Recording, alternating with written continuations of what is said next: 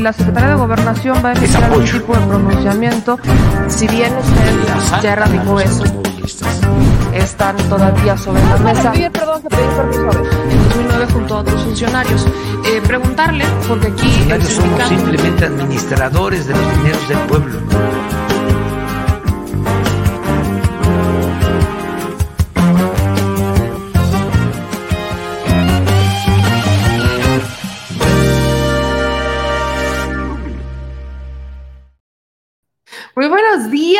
Amigas y amigos, bienvenidos a su gustado programa en donde decimos las cosas al chile y en este caso el detrás de la mañanera. Yo soy Meme Yamel y vamos a iniciar con el resumen de lo más importante de la conferencia del presidente Andrés Manuel López Obrador. Así que abróchense los cinturones, saquen su café. Yo aquí hoy tengo un tecito de limón en una tacita que me secuestré, que no es mía, pero pues es la primera que encontré de coco, porque coco Así que pues me secuestré la taza. Disculpen ustedes todos los agraviados, pero es momento de sacar el café, de sacar, si ya están desayunando o si ya desayunaron, pues pasen el chisme, antojen qué se va a desayunar el día de hoy, pero sobre todo ayuden a compartir la transmisión. Vamos a dejar los likes, vamos a activar las notificaciones y a compartir esto para desmentir, desfifirizar, ayudar un poquito con clases de historia, qué sé yo.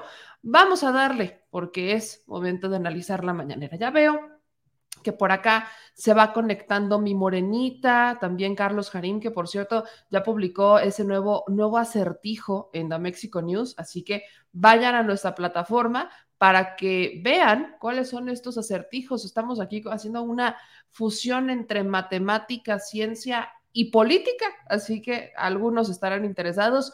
Córranle a The Mexico News justamente para ver esto. Muchas gracias a todos los que ya se conectan, a los que nos están viendo y amo a darle, porque es momento de empezar. Fíjense que en la mañanera de hoy hubo varios temas, ¿no? Se presenta el plan, el cero impunidad, que como sabemos, pues antes presentaba el subsecretario o el ex subsecretario de seguridad Ricardo Mejía Verdeja, y ahora lo presenta el nuevo subsecretario de Seguridad.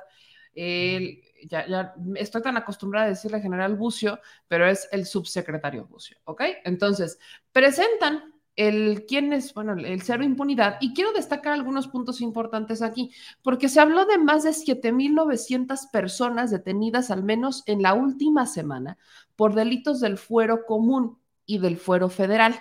Esto parte de la estrategia del cero impunidad.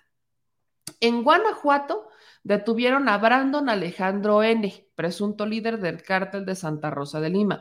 Ya había sido detenido por el asesinato de cinco policías, pero como ya sabemos, el Poder Judicial, ellos siempre tan amables, lo dejaron en libertad. Un juez lo dejó en libertad y bueno, lo vuelven a detener.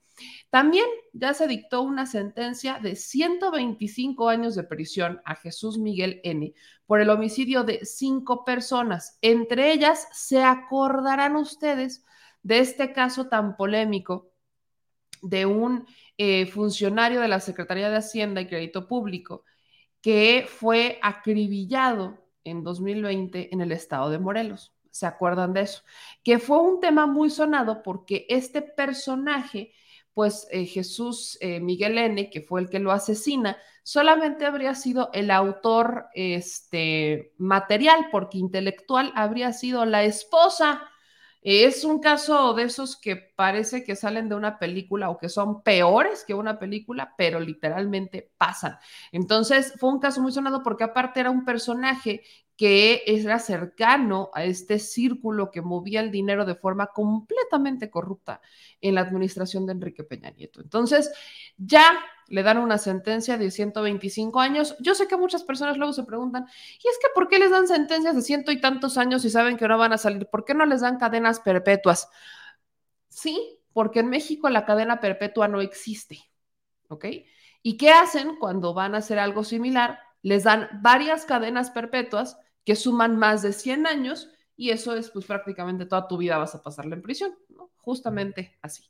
Ahora, también el subsecretario de Seguridad, eh, Luis Rodríguez Bucio, habló, hablando del Poder Judicial, de cuatro casos de jueces en los que dejaron libres a presuntos delincuentes. Destacan la excarcelación de Ramón Ángel N., conocido como el Moncho, un lugarteniente del cártel Jalisco Nueva Generación acusado de delitos de delincuencia organizada y contra la salud. Tras 17 años preso, también se habló del caso de Israel Vallarta. Y ahí voy a hacer un gran paréntesis, porque este es uno de los casos a los que más le hemos eh, dado seguimiento. Hemos hablado con Israel Vallarta, hemos hablado con su esposa, hemos hablado con sus hermanos, hemos hablado con las víctimas de este caso y es inconcebible. El caso de Israel Vallarta, y miren, en tiempos donde Genaro García Luna está detenido, es relevante, porque Genaro García Luna es junto con Luis Cárdenas Palomino, se arman este montaje a petición de un privado llamado Margolis para vengar eh, un tema comercial y pues que salieran afectadas algunas personas, se les sale del control, se lo quieren colgar como una medallita, ¿no? Se lo quieren colgar así como una de esas medallitas de, miren, acabamos de tener a una super banda de secuestradores cuando ni siquiera había elementos y aparte fue un montaje, literal estos han de haber visto las peores películas de criminales y se aventaron para poner armas, fotos, pasaportes, credenciales, o sea, cosas que no tenía sentido que estuvieran ni siquiera acomodadas de la manera en la que estaban acomodadas. En ese montaje, justamente participa Lorete Mola, eh, avalando torturas, avalando eh, una, violando más bien toda presunción de inocencia en televisión nacional. Y por eso se cuestiona a Lorete Mola con su complicidad con Cárdenas Palomino, e Israel Vallarta siendo la víctima, también Florence Cassé, pero el que sigue pagando las consecuencias es Israel Vallarta. Así que vamos a ver y escuchar lo que informó el día de hoy la secretaria de Seguridad sobre el caso de Israel Vallarta, porque parece que hay avances que no son tan negativos como los últimos. Aquí también el caso de Israel Vallarta Cisneros. Él se encuentra preso desde hace 17 años, señalado de formar parte de una banda de secuestradores. Eh, recordar el contexto que las autoridades responsables de su detención fueron Luis Cárdenas Palomino, que fue presentado públicamente, entonces era el director de Seguridad Federal de la Policía Federal esto durante el gobierno de Felipe Calderón. El eh, policía está siendo procesado por el delito de tortura ocurrido precisamente durante el montaje difundido en el noticiero de Carlos Loret en donde Israel fue detenido y ahí mismo pues él se eh, acusaba eh, la tortura. También eh, está involucrado eh, Genaro García Luna, quien está siendo actualmente, como es público, juzgado en la Corte de Distrito Este de Nueva York por conspiración, tráfico de drogas y por falsear información. Adelante. ¿En qué estamos en estas eh, tres situaciones para informar en qué estamos? El Instituto Federal de Defensoría Pública informó que el 9 de enero de 2023 el presidente del primer tribunal colegiado de apelación admitió a trámite el recurso de apelación interpuesto luego de que se le negara el cambio de medida cautelar, a pesar de haber demostrado dos cosas inicialmente. El exceso de prisión, porque tiene 17 años y no tiene sentencia, y también la tortura que se ha comprobado con el proceso, eh, procedimiento, el protocolo de Estambul. La defensa de Israel tiene como estrategia el desahogo de algunos careos procesales y ratificación de dictámenes para posteriormente pasar al cierre de la instrucción como una antesala de la sentencia. Esto es lo que va por parte de la defensa. Pero por otra parte, de acuerdo al, al acuerdo del 13 de enero, se admitieron nueve medios de prueba ofrecidos por la Fiscalía que consisten en ampliación de declaraciones, en confrontaciones, mismo que ya fue apelado y se está en espera de la resolución. O sea, continúan los, el, litigio, pero se está en espera ya de una sentencia para que se pueda tomar decisiones después de la sentencia. Ahí está lo que dijo la secretaria de Seguridad Rosa Isela. Esto parece que es una buena noticia dentro de todas las malas que se han dado. Justamente platicaba con, con mi querida Mari Vallarta hace un par de días y ella justamente me decía que estaban justo esperando que se resolviera esta apelación porque el resto, o sea, aquí lo que están buscando con Israel Vallarta desde, desde, diferentes puntos es ver la manera de sacarlo de prisión y que lleve el proceso desde su casa, porque lleva 17 años en una prisión que no debería de estar. Recordemos que aquí en México el arresto o esta prisión preventiva de oficio máximo debería de ser dos años y en esos dos años la Fiscalía y el Poder Judicial deben resolver el caso y determinar si la persona es culpable o es inocente para vincularlo a proceso y entonces ya que se siga en el bote o si no sacarlo. Y aquí en México eso se lo han pasado por el arco del triunfo. El Poder Judicial literalmente ha permitido que las fiscalías, que efectivamente están sobrepasadas porque tampoco le quieren invertir, hay una muy mala distribución del recurso en las fiscalías, se lleven tanto tiempo en los casos. Otro ejemplo de cómo nos han engañado épicamente con esto fue el caso de este Lozoya. Según la fiscalía, iban a terminar el caso en seis meses. Miren, eh, este, ya es 2023. Ya han pasado años y no hemos visto que se resuelva. Vaya, no hemos visto ni siquiera que detengan a otra persona. Al contrario, estamos viendo cómo los están sacando. Y eso es lo que molesta en el caso de las fiscalías. Entonces, particularmente regresando al caso de Israel Vallarta, pues estamos esperando que se decida este cambio de medida cautelar que parece que en este caso pudiera darse y eso sería histórico porque por primera vez tendríamos la oportunidad, aunque sea ir a su casa, tendríamos la oportunidad de hablar con Israel Vallarta y que él desde afuera haga ruido. ¿Qué es lo que pasó con Florence Cassés? Que ella tuvo un gobierno que la apoyó desde el primer momento, el proceso estaba iniciando, Francia pegó el grito en el cielo y el presidente se le fue encima a el presidente de México. Incluso en ese momento, Nicolás Sarkozy, el expresidente de Francia, reclamaba, y los, está en el documental de Netflix, reclamaba que Calderón no tenía el poder de decisión, sino que el poder lo tenía García Luna. Por eso es que se hace todavía más ilógico eso de que no sabía de que no se enteró, de que nunca supo, nunca le dijeron lo que Gerardo García Luna cuando hacía, cuando estaba vinculado con el crimen organizado, cuando tenía tanto poder. Y era evidente, tan evidente que hasta un presidente eh, se dio cuenta. Entonces, el caso de Israel Vallarta, lo que estamos esperando es este cambio de medidas cautelares. ¿Y por qué? Porque yo sé que hay muchas personas que dicen es que lo deberían deliberar ya. Estoy consciente y estoy de acuerdo en eso. Pero Israel Vallarta tomó la decisión de irse por un camino complejo, que es cierren el caso, y o me quitan o, me, o se echan para atrás con las acusaciones porque no hay evidencia en mi contra o me declaran inocente. O sea, la batalla de Israel Vallarta es por su inocencia. En el caso de Florence Cassés, ella salió justamente por los montajes. Sus abogados dicen que la dinámica en la que sale, eso es la parte de los abogados de Florence Cassés, la dejan como una persona inocente Pero aquí en México no se considera de esa manera, sino que por los vicios en el proceso, por lo mal manejado que estuvo el proceso de Florence Cassés, es que la sacan. Entonces, hay dos versiones de la liberación de Florence Cassés. La legal aquí en México es que ella sale por decisiones incluso de la Suprema Corte porque se fueron a la última instancia y eliminaron todo cargo en su contra porque no había elementos para saber si era cierto o no, dado que cómo se dio el montaje. Mientras que los abogados de Florence Cassés eso lo asumen ya como una situación que deja a Florence como una persona inocente, porque si no hubiera sido inocente, la autoridad no habría permitido que saliera, ¿no? Va más o menos por ahí. Pero Florence sale, de esa manera, hubo un gobierno, hubo abogados franceses y abogados mexicanos que le metieron toda la carne al asador para que ella saliera. Y todos esos años, la voz que estuvo silenciada fue la de Israel Vallarta. Todos esos años la voz silenciada fue la de Israel Vallarta, siempre.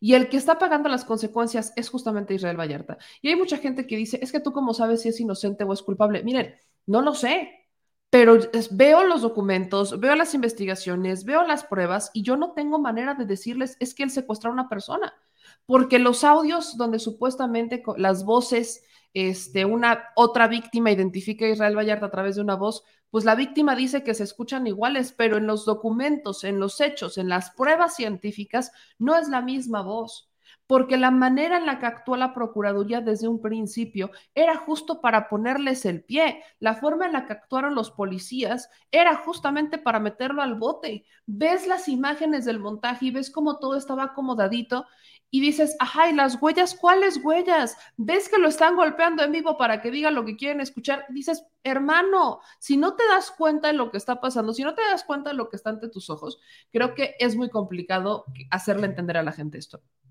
Pero, por lo que tengo entendido, la fiscalía no va a desistir en el caso, ¿eh? O sea, que esa es otra. La fiscalía no está retirando los cargos en contra de Israel Vallarta. La fiscalía se mantiene en lo dicho y están procesando a Israel Vallarta no por uno, no por dos, sino por varios casos que uno voltea y dice, pues no quedan solamente dos causas penales y en el último informe nos dicen que son más. Entonces, de ahí la importancia de lo que están buscando el cambio de medidas cautelares.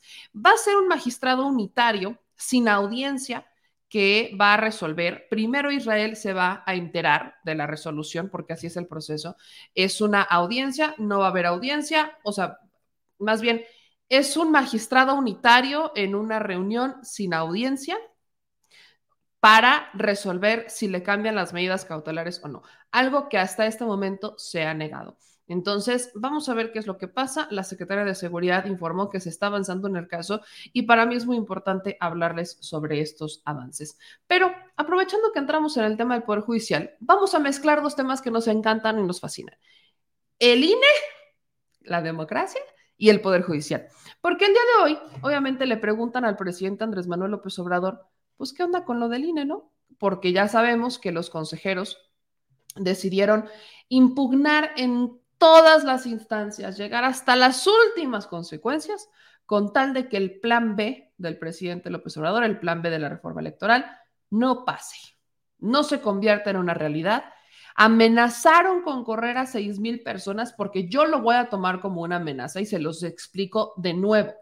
El Instituto Nacional Electoral, con los grandes sueldazos que se avientan los de arriba, si tuvieran una tantitita empatía y entendieran de lo que se trata la reforma, estarían modificando la manera en la que distribuyen los recursos del instituto. Porque ahora ellos alegan que con los recortes que va a haber para el 2024, se van a ver en la penosa necesidad de correr a seis mil personas. Y están aplicando la que aplican los empresarios cuando el gobierno, ¿se acuerdan cómo a principios de la administración, pues había ciertos empresarios que decían que el gobierno federal los estaba, o sea, no los estaba afectando a ellos, sino que estaba afectando a los pequeños y medianos empresarios, a los micros, por no darles créditos, por no apoyarlos directamente a ellos. Y que la única manera de salvarlos era si el gobierno federal le daba el dinero a las grandes empresas. Nunca me hizo sentido, pero así es como se manejaba. Le daban los créditos y le daban los contratos a las grandes empresas y según la dinámica del mercado es que ellas contratarían a las de abajo para que las de abajo tuvieran dinero. Ese es el chantaje al que recurrieron las empresas a inicios de la administración y en pandemia. Exactamente la misma estrategia está aplicando hoy el INE. Vas a recortar el presupuesto Y en vez de que yo, consejero, que gano más de 200 mil pesos al mes, haga una distribución de los recursos, elimino gastos hormiga que no necesito y ajusto presupuesto para que todos tengamos chamba, porque vamos a necesitarla, porque va a haber chamba, voy a correr a 6 mil personas. Eso es exactamente lo que está pasando. Entonces, los consejeros están aplicando manita de puerco. Y recuerden que aparte a Lorenzo Córdoba, Ciro Murayama y a José Roberto Ruiz Aldaña les quedan meses. Ellos ya salen, si no estoy mal, en marzo, abril, se van. Adiós, chao, chao. Y se tiene que nombrar a otros nuevos consejeros que entrarán en su lugar y se tendrá que nombrar también a un consejero presidente que tendrá que entrar en su lugar. Entonces, no todo está dicho, pero van a dar la batalla. Y viene una nueva marcha el 26 de febrero. Ahora van a hacer una marchita, literal, en un mes, en un mes van a hacer una marcha para volver a defender al INE. Como les dije, yo espero que esta vez al menos sí vayan informados, no como la vez pasada. Pero ya vi uno que otro comentario por ahí que ya los hemos estado exhibiendo en este espacio que digo, ay, madre mía, creo que no va a funcionar. ¿Por qué? Hay comentarios tan ridículos como, échense este, ayer lo leíamos, un señor decía, yo voy a marchar porque no quiero que los servidores de la nación cuenten mis votos, quiero que lo haga el INE. Disculpe usted, pero ¿en qué momento se dijo que los servidores de la nación iban a contar votos? me acabo de enterar. No viene en la reforma, no se votó por eso, ni siquiera se mencionó. ¿De dónde lo sacan? Sepa Dios. Luego hubo otros que se aventaron comentarios. ¿Cómo fue? Ah, que empezaron a criticar la cédula única digital, la cédula de la, la CURP digital. Este, porque según esto iba a sustituir a la INE y entonces la credencial, porque incluso no debemos decirle Inés la credencial para votar, iba a sustituir la credencial para votar y que la empresa detrás de estas cédulas de registro digitales iba, era más bien una empresa venezolana fundada por Hugo Chávez y Nicolás Maduro y apoyada por el gobierno de China y que entonces ellos iban a votar por nosotros usando esa cédula. De verdad, insisto, si no la controlan, no la consuman. O vayan a doble A, o vayan a terapia, o dejen de hablar solos, porque yo no sé de dónde se sacan tremendas fumadas cosas que se avientan, que nunca se dijeron, no se han dicho, no se han mencionado, no están ni en la reforma, pero de alguna manera se las imaginan. Esto es maravilloso. Así que se lo preguntan, no, no esto, pero sí le preguntan al presidente Andrés Manuel López Obrador, pues, ¿qué onda con esta marcha? ¿Qué opina? ¿Qué acontece? Y ahí el presidente, pues, se aventó el siguiente comentario diciendo que no, él no cree en el Poder Judicial. Por eso les digo que se mezclan dos temas importantes, lo del INE y lo de la Suprema Corte. Es más, el presidente dijo que hasta habría que cambiarle el nombre a la Suprema. Vamos a ver en el 24, ya con estas advertencias que se hacen desde ahora, preguntarle también eh, si ya ha tenido contacto su gobierno con la presidenta de la Suprema Corte y si confía en los ministros que al final van a ser eh, quienes avalen o no este plan B en materia electoral. Y también en abril se van a, sustituir a cuatro consejeros del INE. Si usted apostaría que con esta renovación pues haya también un cambio de fondo en el órgano electoral. Pues mira, eh, están usando esto de bandera para este, hacer politiquería. Porque no eh, hay ningún problema, lo dije ayer, lo repito ahora,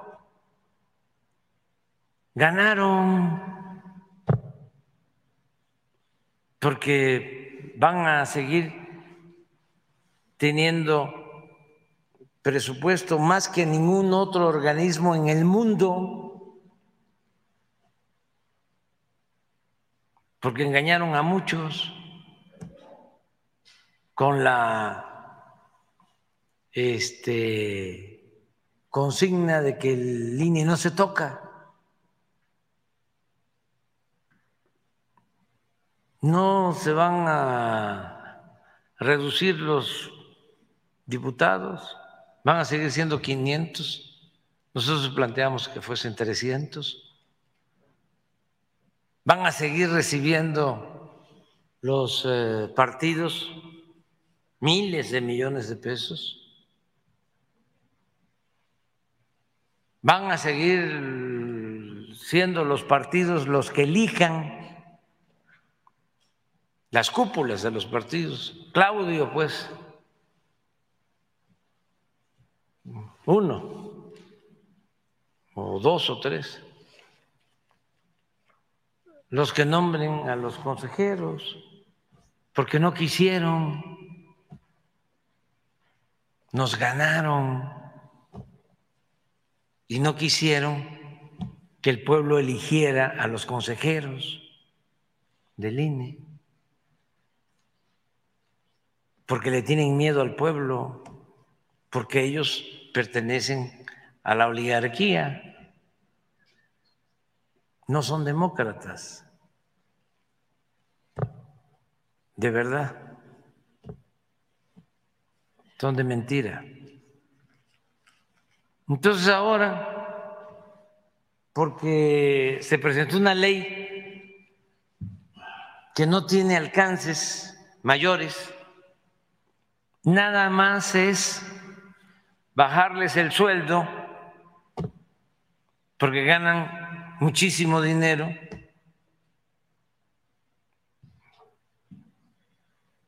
y derrochan dinero público. También eso este, les molesta. ¿Cómo se va a poner en riesgo una elección? si quien ha hecho valer la democracia en el país ha sido el pueblo, no ellos. Los que ponen en riesgo la elección son ellos siempre, no son ellos los que permiten el relleno de urnas y la falsificación de actas. No son las autoridades electorales las que se roban los paquetes, no son las autoridades electorales las que permiten la compra del voto.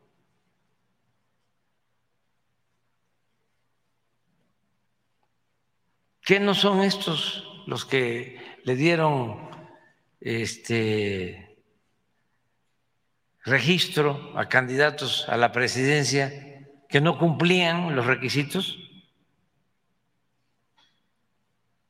por consigna, porque se los pidió el presidente de ese entonces.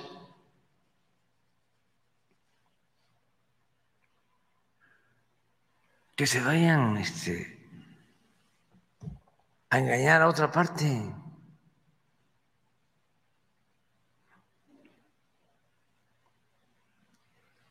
Lo que quieren es este seguir eh, atacándonos.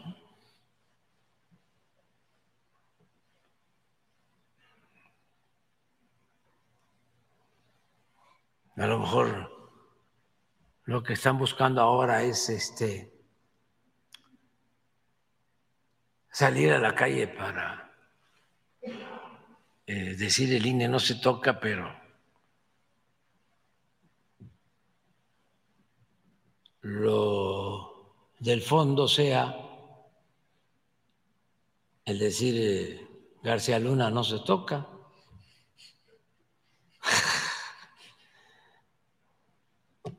Porque eso los trae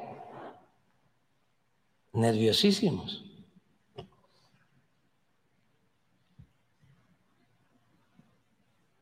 Entonces están inflando, ¿no? Mm supuesto problema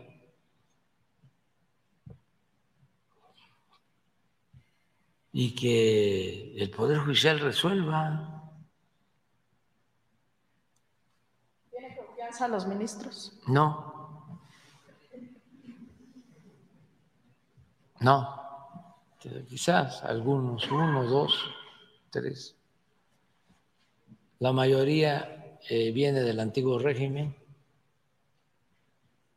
y este, no se atreven a llevar a cabo una reforma de fondo en el Poder Judicial. Aquí lo estamos viendo. Lo que predomina, lo que impera, es que solo se castiga al que no tiene con qué comprar la inocencia.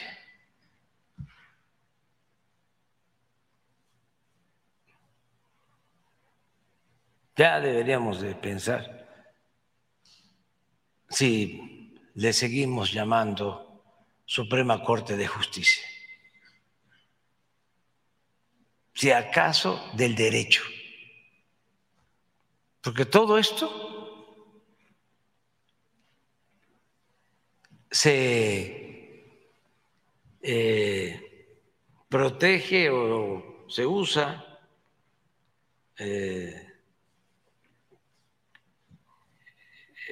como excusa en todo esto que estamos viendo, la liberación de presuntos delincuentes,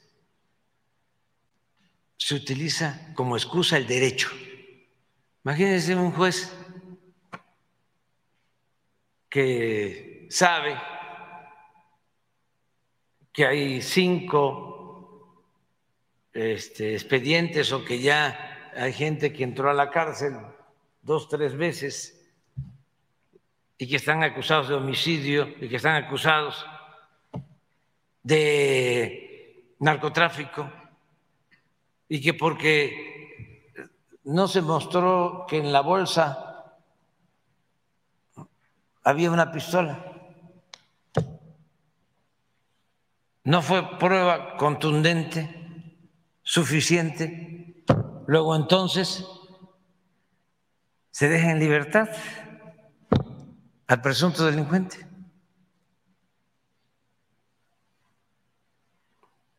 ¿Qué no, eh, si se buscara la justicia,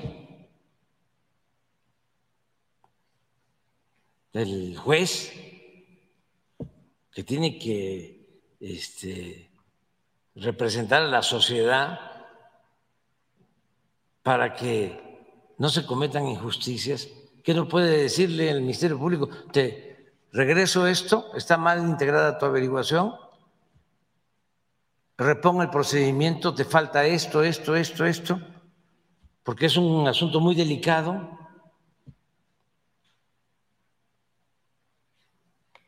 Y se repone el procedimiento y se demuestra que sí debe de quedar detenida la persona. Bueno, lo que acaba de suceder en Oaxaca con la saxofonista. Había voluntad de atender el asunto. Sale un juez, dice, queda en libertad o se va a su casa. Dice otro juez, por participación del gobierno, del Estado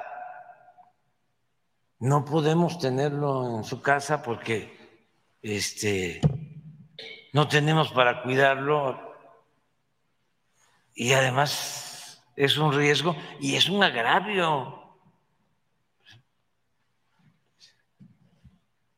¿Cómo? Si hay un intento de feminicidio, además es un asunto público, se va a dejar así en libertad. Ah, se repuso el procedimiento y ahí está. ¿Por qué se buscó la justicia? Lo que sea, o sea, eso va a depender de lo que se sigue haciendo en busca de la justicia.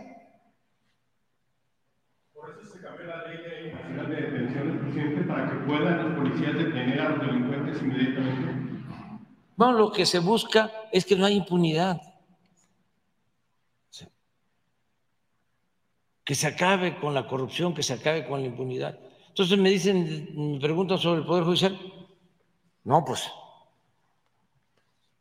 tienen que limpiar de corrupción el Poder Judicial. Yo creo que ayer me hablaban de que la presidenta de la Suprema Corte hablaba de que había que eh, reactivar todo el sistema anticorrupción. Pues que empiece por el Poder Judicial. Ya tuvo Tiene contacto. este, bastante trabajo. Con todo respeto. Ahí está el Consejo de la Judicatura. Ustedes que son este, investigadores, mirones profesionales, hagan un estudio de 10 años para acá, no se vayan tan atrás. 20. ¿A cuántos jueces, magistrados y ministros ha sancionado el Consejo de la Judicatura?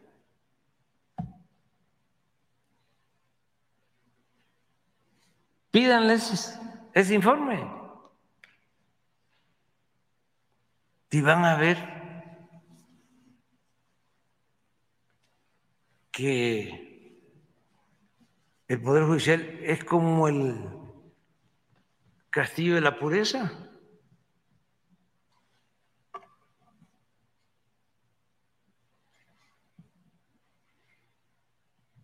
Entonces hay que seguir insistiendo en esto. Pues ahí tienen al presidente. Como les digo que fusionó dos temas. El del Poder Judicial, que evidentemente, vaya, hoy en la mañanera les, habla, les hablaba de los casos.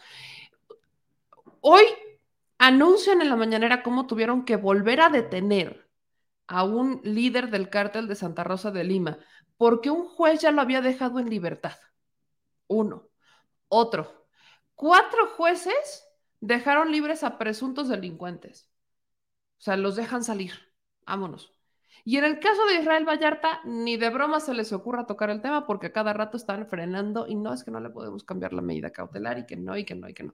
Y así nos vamos. Entonces, si nos estamos dando cuenta, claro que hay un error en el Poder Judicial. Entonces le preguntan al presidente, ¿confía usted en los ministros? No, no confío en ellos. Por, por supuesto que no confío en ellos.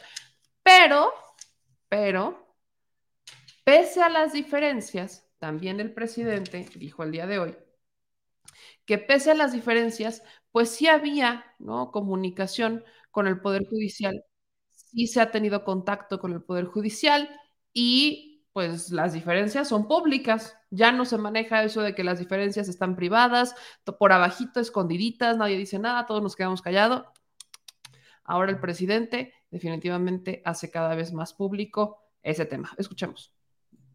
Hay, hay comunicación porque pues este independientemente de las diferencias que podemos tener sobre esto de los jueces y este comportamiento, que lo vamos a seguir señalando, este, pues hay trabajo, ¿no? Conjunto, porque pues está de por medio el interés general, el interés del pueblo. ¿Usted se va a reunir por ella, con ella próximamente? Ahora no, ahora no, no, este, no tenemos, este, ninguna eh, necesidad, no hay este, ningún acuerdo. O sea, tratar. Lo que llevamos con la Corte como una cuestión especial es lo de Ayotzinapa. Y esto de los jueces, pero ahí ya tienen instrucciones, los de que además de hablar este, con los ministros, se envíe por escrito a la consejería la denuncia y si es este, necesario y es un asunto de suma gravedad, a la fiscalía denuncia. Ahí está lo que dijo el presidente. Entonces, no hay confianza, pero hay temas en conjunto, se están trabajando y por supuesto que aunque las diferencias son públicas, pues uno tiene que poner siempre por enfrente a México. Así que qué bueno que las diferencias son públicas, porque eso elimina hipocresías, eso elimina cinismos, eso elimina eso de nos llevamos bien y nos abrazamos y todo bien padre, pero por atrás nos estamos dando puñaladas. Ya sabemos que hay diferencias, ya sabemos que simplemente no se llevan, entonces, y, también sabemos por qué son las diferencias. No es como que, ah, se nos acaba de ocurrir. No, también sabemos por qué por qué son las diferencias, por qué se están dando y tiene que ver con un muy mal trabajo que está haciendo el Poder Judicial desde hace muchísimo. Ahora, regresando al tema del INE, eh, me encanta, permítame retomar un comentario. Dice Lupe, no confía y él impuso a Yasmín y no confía. Mira, mi queridísima Lupita, pero te voy a decir Lupita de cariño.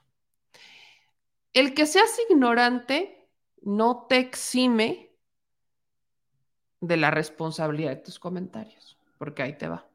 Él no impuso absolutamente a nadie. A Yasmín Esquivel la votó el Senado.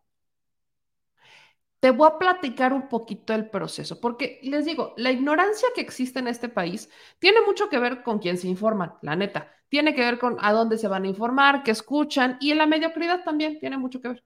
¿Qué es lo que pasa con la Suprema Corte? ¿Cómo se eligen a los ministros de la Suprema Corte? Sencillo. El presidente manda una terna al Senado. El Senado los evalúa, escucha sus proyectos y el Senado elige. Eso es lo que pasó. O sea, el Senado pudo no haber votado por Yasmín Esquivel pudieron haber votado por otra persona, pero votaron por ella. Eso pasó también en la fiscalía.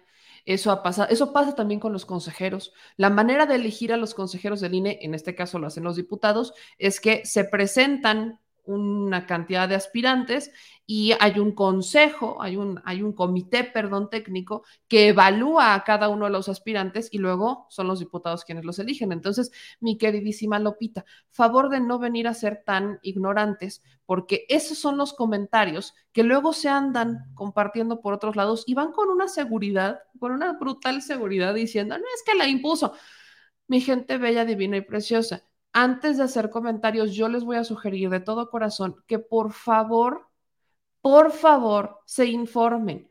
Están quedando muy mal. La politización del país está avanzando brutalmente, está avanzando de una forma, hagan de cuenta que le pusieron turbo a la politización del país. La gente está buscando distintas maneras de informarse. La gente ve las mañaneras, la gente ve noticieros, la gente ve opinadores, la gente lee, la gente, la gente participa, la gente comenta, la gente hace cosas en las redes sociales y la gente se informa y se está generando un criterio propio. No se queden atrás, por favor, no se queden atrás, porque justamente el quedarse atrás va a terminar exhibiendo su ignorancia. Y al final, pues yo no soy quien para decirles que hagan o que dejen de hacer, solamente se los, se los comento porque esa ignorancia es la que da pie a las fake news. Y esas fake news son las que dan pie a que mucha gente vaya por la vida desinformados. Y miren, a eso voy. Les he estado exhibiendo una serie de, de videos, porque viene una marcha, ¿no? Viene una nueva marcha en el, para defender al INE. Y lo que yo les pedía, de, pero así de, súplica neta, es que se informaran antes de, porque la gente no sabe ni qué va a defender. Uno de los videos eh, exhibía como la propuesta, regresamos en el tiempo. La propuesta del presidente Andrés Manuel López Obrador de reforma constitucional buscaba cambiar la manera en la que se elegían a los consejeros. Era como el cambio más radical. ¿Y qué es lo que buscaban? Simple. Vamos a cambiar la forma en la que se eligen a los consejeros y vamos a hacerlo de una manera popular, o sea, a través del voto, que se manden una lista el Poder Judicial manda una, el Poder Ejecutivo manda otra y el Poder Legislativo manda otra. Y se someten a voto popular. Entonces nosotros terminamos decidiendo a quién queremos como consejero del INE. Eso les molestó tanto. Pero lo más curioso es que al menos en la marcha de la Ciudad de México salieron a decir que eso estaba bien. Entonces yo nunca entendí qué es lo que estaban defendiendo al INE. Si estaban de acuerdo con esa propuesta, entonces ¿por qué consideraban que estaba mal? Y lo dijeron en videos, entonces no lo logro entender. Pero espérense, ahí va esta. Recordándoles los videos para, eh, yo estoy esperando, ahora sí que por piedad de Dios, favor de evitar ese tipo de comentarios. Estoy rescatando de mi Twitter. Cuando le subí, esta fue la marcha de Puebla. Yo fui a entrevistar gente en Puebla, en la marcha que hicieron también para defender al INE en Puebla. Había un desfile de panistas y priistas, por supuesto, pero también había ciudadanos. Y quiero ponerles una serie de videos para recordarles lo que dijeron el 14 de noviembre, en la primera marcha que se aventaron, fue 13 y 14 de noviembre, que se aventaron para defender al instituto. Quiero ver si la del 26 de febrero van a decir algo diferente, porque en la, en la de noviembre se aventaron una cantidad de comentarios que yo todavía los analizo y digo, no logro entender. Vamos a escuchar esto. En este caso yo no estoy de acuerdo que se esté trastocando eh, una de ellas pues es la democracia y que se pretenda la reelección. Me parece que históricamente tenemos que respetar a las personas que nos han honrado y por la que tenemos patria. Desde Francisco y Madero es una historia en donde se perdieron vidas. ¿Por qué volver atrás? Y si se vio que en esa ocasión eso se hizo para que no estuviera el poder siempre en manos de algunas personas y los demás no tuvieran nada que hacer. Entonces, si en esa ocasión ya se perdieron vidas, ya se ganó, ¿por qué marchar para atrás? Algo que tiene México y porque ha sido respetado a nivel internacional es la democracia. Yo no estoy de acuerdo con que se le está faltando respeto a las instituciones. Estoy marchando porque no estoy de acuerdo con la falta de respeto a las instituciones. Y por supuesto, en este caso al INE, que es una base sustantiva en la democracia. ¿Cómo se enteró de, la, o de lo que querían hacer con el instituto? ¿Usted leyó la reforma? Eh, bueno, sí, sí he leído el, a ver, he leído El País, que es un periódico que sale a nivel internacional, y he leído este, los periódicos de aquí, en donde ellos pusieron, eh, en donde ellos, los, los del gobierno, pusieron las iniciativas que tienen. Por supuesto, em, mi observación es que no, no ponen completa la información. Y atrás de eso hay muchas cosas. Por ejemplo, ellos manejan, debe haber menos diputados. Si es cierto, en eso yo estoy de acuerdo, que debe haber menos diputados. Pero quitar a los plurinominales no es la forma. Entonces, ¿por qué no se piensa, por ejemplo, en reducir eh, el número de de los diputados que hay por estado. O sea, para que se dan cuenta, dice, dice que el presidente se busca reelegir y que buscaba tener el control del INE para poderse reelegir. Cuando le pregunta de dónde sacó la información, dijo que la había leído en el país. El país yo no había visto que se aventara una, una nota de esas hasta hace no mucho, cuando sacaron una nota de García Luna y en su traducción, dicen que fue un error de traducción, dijeron que el presidente estaba buscando modificar la constitución para reelegirse. Las dos son falsas, porque ni se está buscando modificar la constitución para que el presidente se reelija, ni se presentó una alternativa similar en la reforma electoral. O sea, ninguna de las dos pasó. Esta misma persona me dijo que pues las propuestas se le hacían lógicas, pero que algo ocultaba la prensa y que no estaban diciendo todo lo que estaba pasando detrás de las verdaderas intenciones del presidente. Vean esto.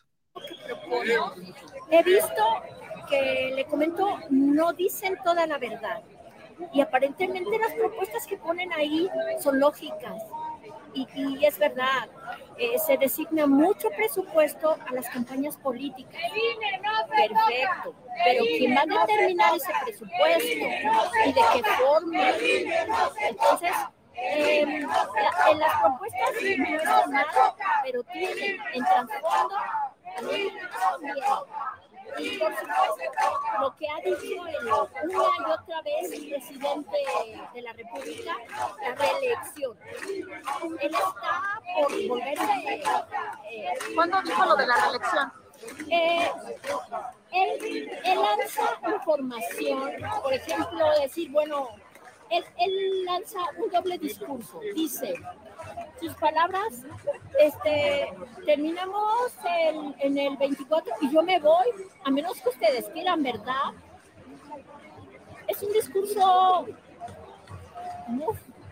con palabras muy orgullosas, como para ser el presidente de la República, con palabras muy comunes, como que debe tener un discurso más formal. Pero a la vez, en este caso de lo, lo que viene por la pregunta, eh, aquel doble discurso, ¿verdad que me voy? A menos que ustedes quieran. Entonces, obvio que ya se ha hablado una y otra vez que en la mañanera eh, hay mucha gente, entra mucha gente que le sigue la corriente o que ya tiene línea.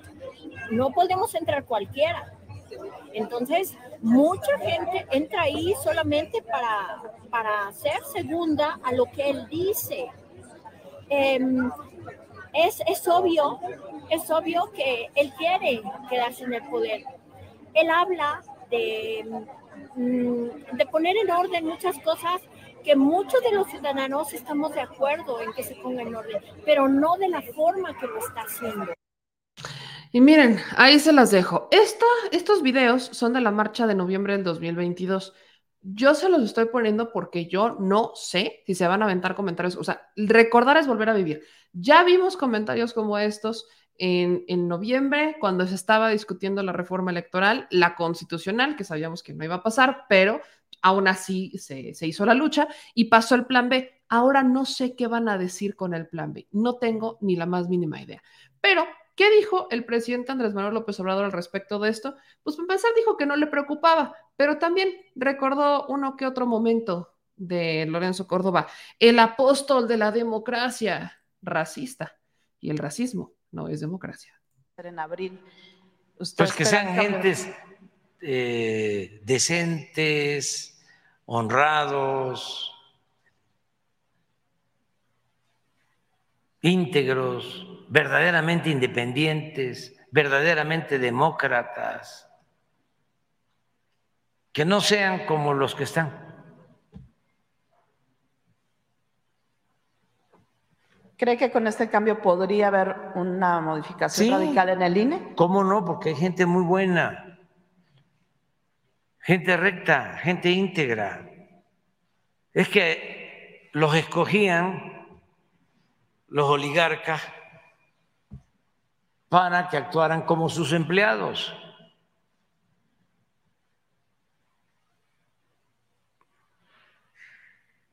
Pero hay gente verdaderamente libre, demócratas auténticos, incorruptibles, honestos. Imagínense ustedes este INE y el tribunal que eh, le quitan la candidatura, nada más ese caso. Y hay muchísimos. Pero le quitan la candidatura a Félix Salgado Macedonio y a Guerrero y en Michoacán, Raúl Morón, porque supuestamente no eh, comprobaron a tiempo, creo que 30, 40 mil pesos. Les quitaron la candidatura. Se va al tribunal Y el tribunal les dice a los del INE, si hay una anomalía, que no la había, ¿eh? No la había. Esos 30, 40 mil pesos eh, que eran de pre-campaña, nunca se usaron. Fue un invento. Así como lo oye.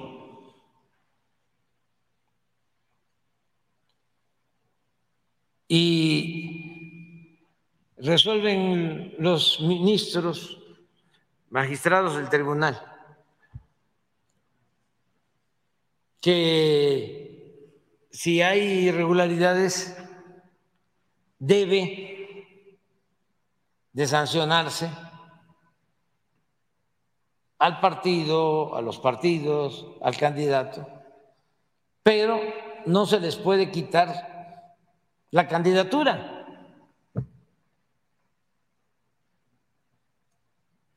O no puede haber una medida tan drástica, antidemocrática completamente. Regresa el asunto al INE.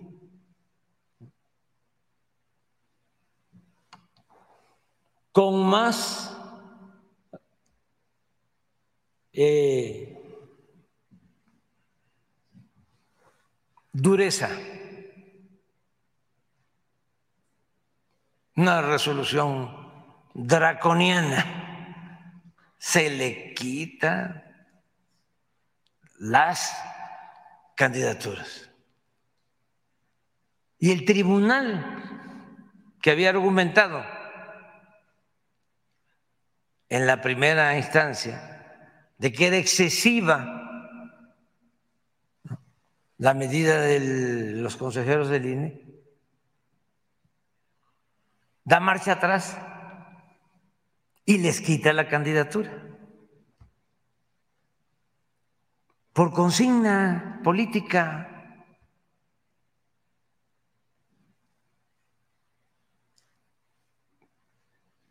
Pues que vayan a engañar a aspirantes a FIFI o a este, gente que de plano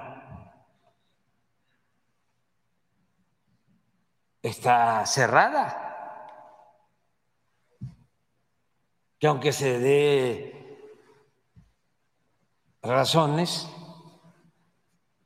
ellos no quieren nada con la transformación, no quieren nada con nosotros.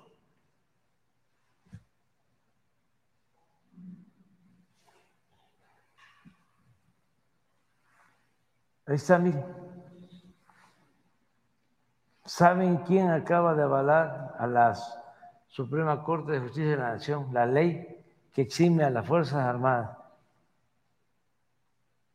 de informar a autoridades civiles competentes cuanto detienen personas?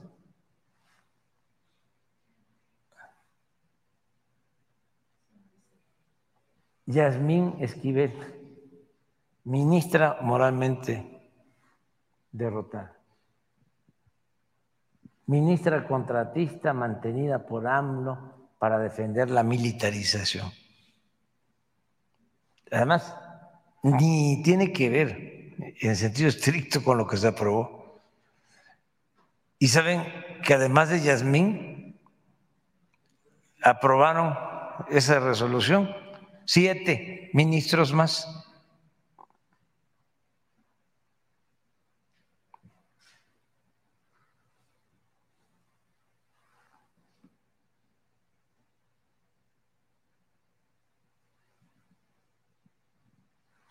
Pero así está este, la cosa. Ojalá y se vaya renovando. Yo le tengo mucha confianza al pueblo. Pero va a ser por la misma, el mismo método a través de los partidos en la Cámara de Diputados. Sí, sí, Que ha terminado en cuotas. Entonces, sí, ojalá y este y se escoja a gente buena, íntegra, honesta, no como los que están O sea, estoy seguro que van a ser mejores.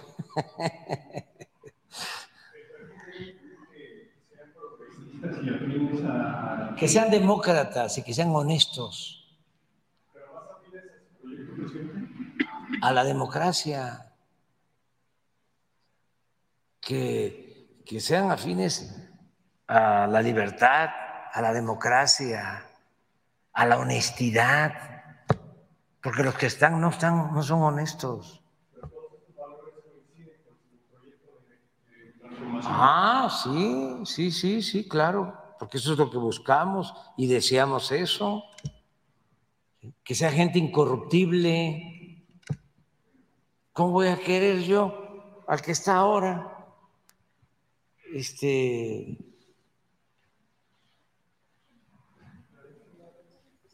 Lorenzo. Córdoba. Córdoba. Sí. Sí, pero ¿cómo? cómo? O sea, este, este, nada más un solo asunto.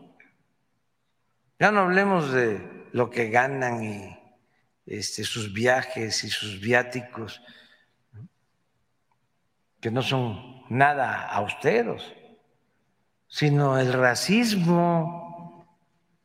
¿Cómo va a estar un racista de presidente? del Instituto Electoral, que no el racismo es lo opuesto a la democracia.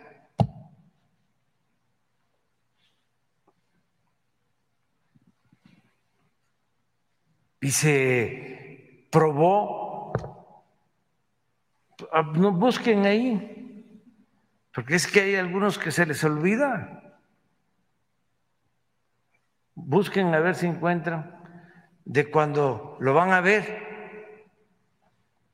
de comunidades indígenas para pedirle que se tomara en cuenta a los pueblos originarios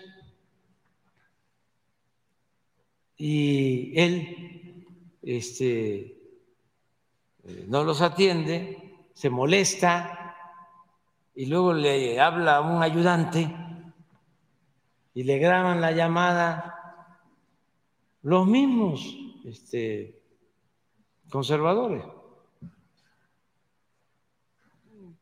Porque esa es otra. Eh, ahí no hay lealtades.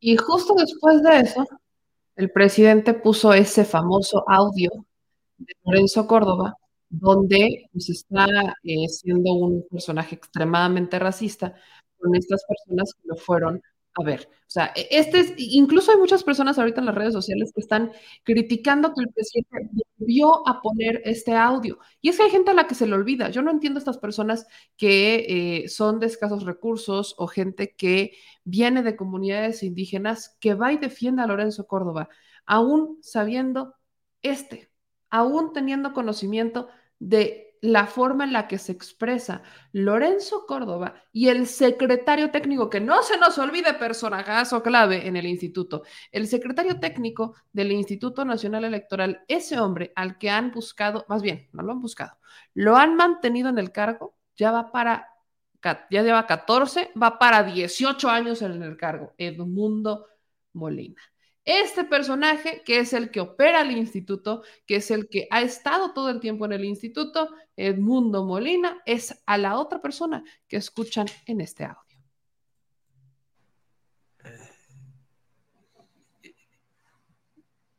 ¿Ya tienen el texto? ¿Sí? A ver. Perdóname, perdóname, este, ¿puedes hablar? Sí, sí, dime, me Ah, nada, este, en camino ya lo sé, ya hice mis trámites, ya les di asesoría a los de los pueblos indígenas, cabrón. Eso, carajo. No, cabrón. No, no, hay que escribir, ¿te acuerdas? O sea, de veras, unas crónicas marcianas desde el cabrón. Sí, sí, sí. No. No, no, exactamente.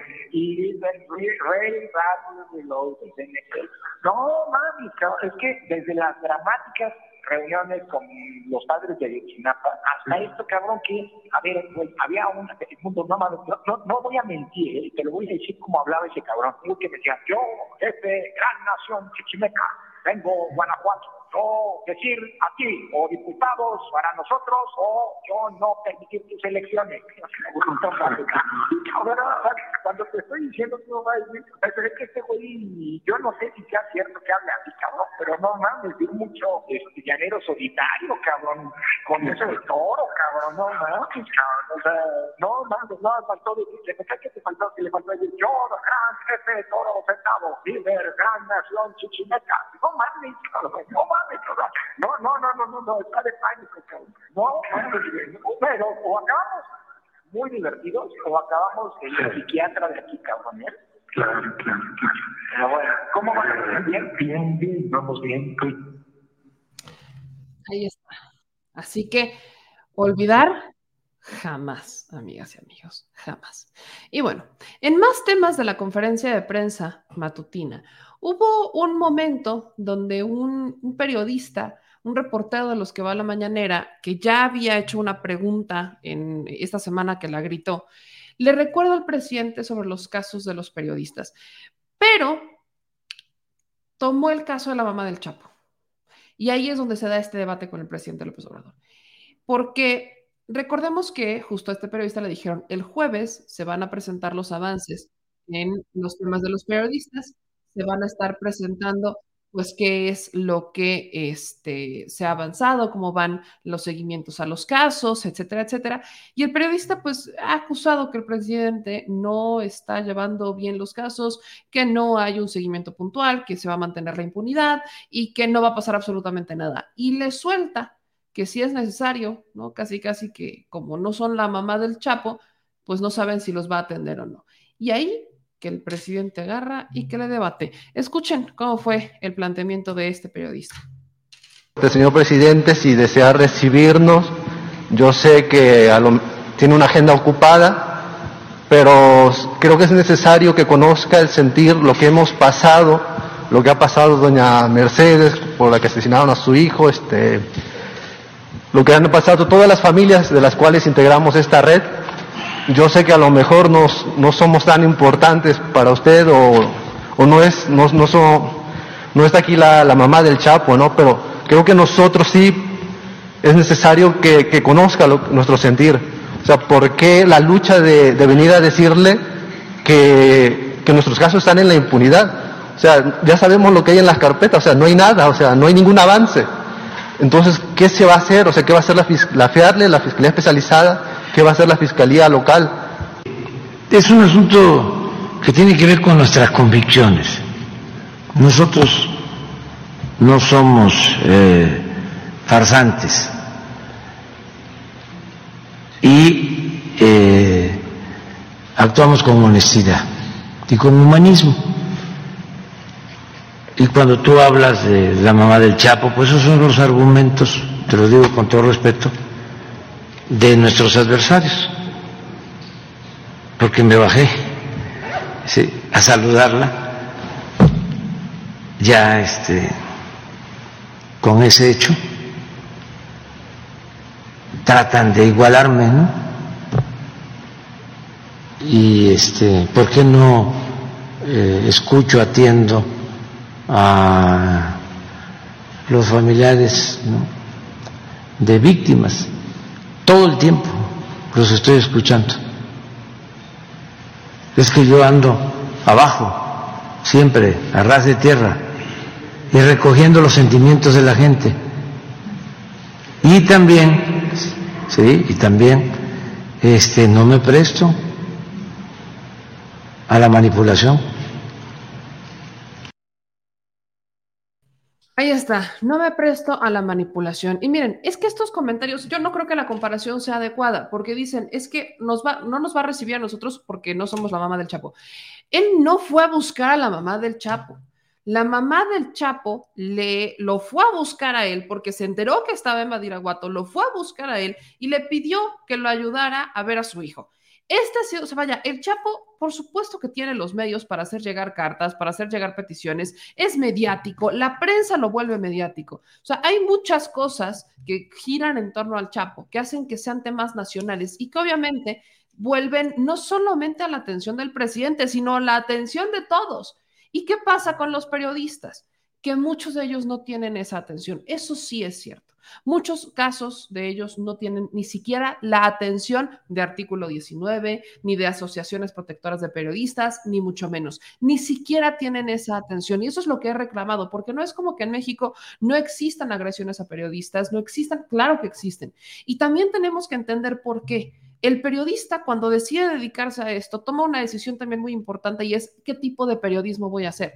Pero el periodismo lo que busca es sacar verdades e informarlas y en este país, teniendo corrupción, existiendo impunidad, ¿qué es lo que pasa? Hay muchas verdades que sacar. Y esas verdades resultan incómodas para algunas personas y el que les resulten incómodas esas verdades, por supuesto que nos ponen en una situación de peligro porque ya los estás exhibiendo. Y ahí es en donde esas personas, dependiendo el poder que tengan, se te van en contra. Puede ser desde la vía legal o puede ser a través de amenazas físicas. Eso es lo que pasa. Y le aventamos toda la bolita al gobierno federal, que tiene una responsabilidad importante en la impartición de mecanismos y de herramientas para que no estemos desprotegidos, para que si existen amenazas, si existen riesgos, tengamos a dónde tocar y dónde nos resguarden, pero además para estar detrás de los casos que lamentablemente ya ocurrieron pero también hay una responsabilidad por parte de los estados y de los municipios. Y eso es lo que se olvida históricamente. ¿Por qué creen que hay muchos presidentes municipales? ¿Por qué creen que hay muchos gobernadores que no, no hay manera, no se atreven siquiera a hacer conferencias de prensa? Hablemos del caso de Alfaro. ¿Por qué Alfaro no tolera, no aguanta conferencias de prensa si no es con los medios que ya sabe que le van a preguntar cosas que le convienen? Justamente por eso, porque sabe que le van a soltar preguntas sobre la desaparición de personas, que le van a soltar preguntas sobre el cártel Jalisco Nueva Generación, que le van a soltar preguntas que son incómodas y el señor no sabe tolerar la crítica y estalla. Y cada que estalla, Alfaro tiene que tomar vacaciones porque no tiene un buen control de daños, no sabe manejar a la prensa si no es con billetes y el señor es pésimo para tolerar la crítica. Lo voy a repetir. ¿Qué pasa con otros gobernantes, incluyendo algunos de Morena? No se atreven a dar este tipo de conferencias de prensa porque no toleran las preguntas, porque no saben manejar a la prensa. ¿Qué pasó en Veracruz? N cantidad de ocasiones el gobernador de Veracruz ha sido eh, tachado de ser un misógino porque le ha contestado a la prensa de una manera bastante ruda, bastante ruda. Y así podemos irnos con muchos. No tienen el temple para pararse y decir, ok, pregúntenme y vamos a utilizar sus planteamientos para empujar el país. No lo tienen. Seamos netas, independientemente de la simpatía que tengan uno, con, no lo tienen. Y ese es un problema con el que se lidia en este país, porque la política tradicional no conoce de lidiar con la prensa de forma libre. Solamente conocen los billetazos y las amenazas. Y hay que entender una diferencia brutal en el ámbito federal. Antes sí se silenciaba la prensa con dinero. En la administración de Peña Nieto les daban una cantidad brutal de dinero a los medios de comunicación y las, las críticas que salían salían de las redes sociales. Porque a Peña, no, hombre, es que le fue maravilloso la cumbre, no, es que divino. Eran muy pocos los medios que ventilaban a Peña por algo. Con Calderón, ni hablemos, porque en la administración de Calderón los callaron con un pacto nacional de medios para que dejaran de hablar sobre las violaciones, sobre los destazados, sobre los, asesinatos, sobre las cabezas, sobre los cuerpos, y que empezaran a hablar de cosas positivas, porque es que la gente se sugestiona con esas cosas, entonces tenemos que cambiar la narrativa. Y empezaron a cambiar la narrativa, pero les llegaron una cantidad de millones para dejar de hablar de las consecuencias de la guerra contra el narco y solamente hablaban de los grandes operativos y montajes. Eso también pasó en la administración de Fox. Eso es controlar a la prensa. Y aquellos periodistas, sobre todo en la administración de Fox, Calderón e incluso en la de Peña, que se atrevían a ir en contra de los deseos del gobierno federal, terminaban huyendo o muertos. Eso es lo que pasaba. Hoy no hay un solo, un solo un solo periodista que pueda realmente argumentar que el gobierno federal lo tiene amenazado. No hay. Hay aduladores del dinero, como Carlos Alasraqui, que se aventaron hace ratito indirectas porque ya no van a poder compartir sus opiniones en el Universal y culpando a ya saben quién. Tenemos el caso de Lorete Mola argumentando que si lo sacaron de Televisa fue por ya saben quién. Lo mismo dijo Broso. Eso no es cierto.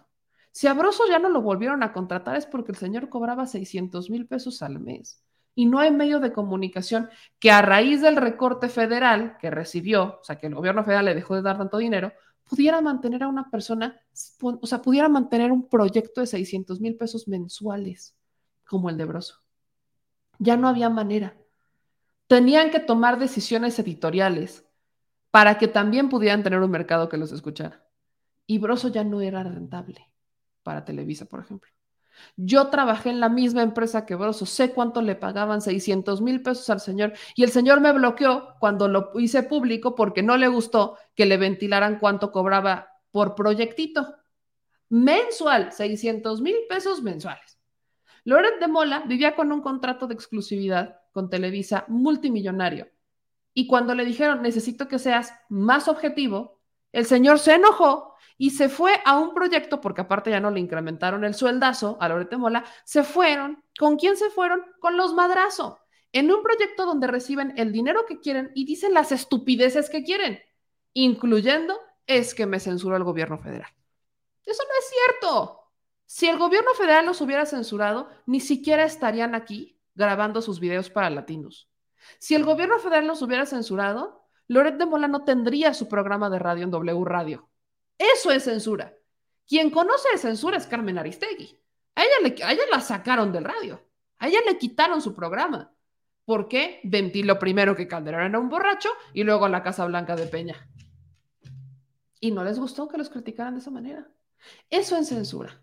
Censura, la que ha sufrido también Nino Canún, censura, censura, hay muchísimos casos de censura que se han dado en administraciones pasadas. Eso es censura.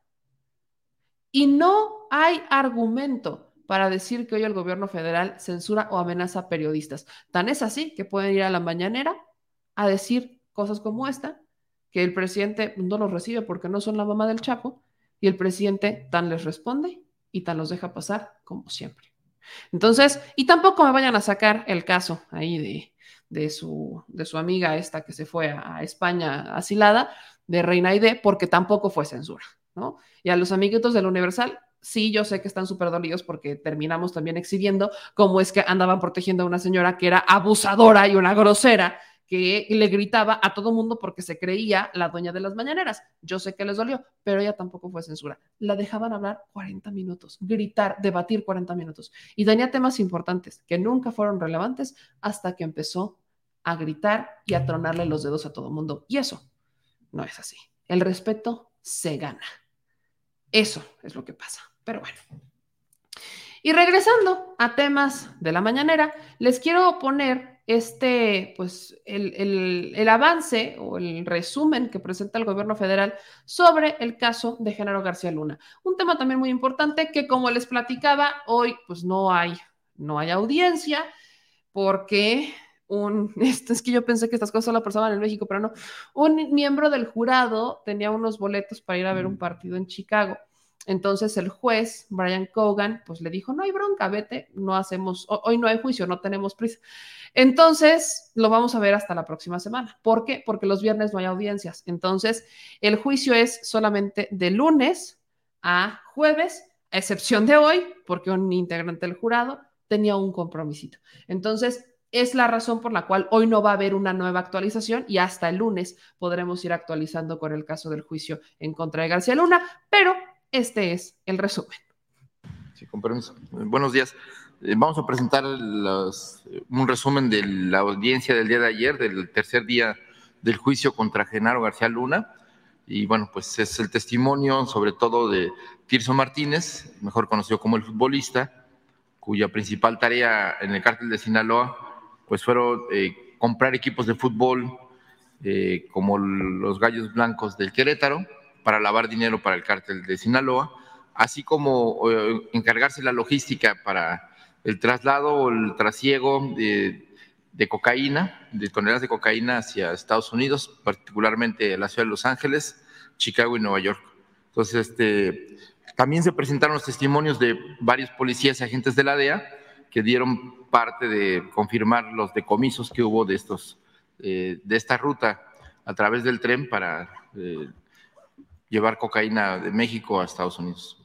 Y a su vez, pues señaló este personaje que eh, pues había corrompido a policías de la época de García Luna eh, y fuerzas de seguridad para poder llevar a cabo esta tarea de traslado de cocaína desde México a Estados Unidos. Entonces ahorita vamos a presentar el resumen.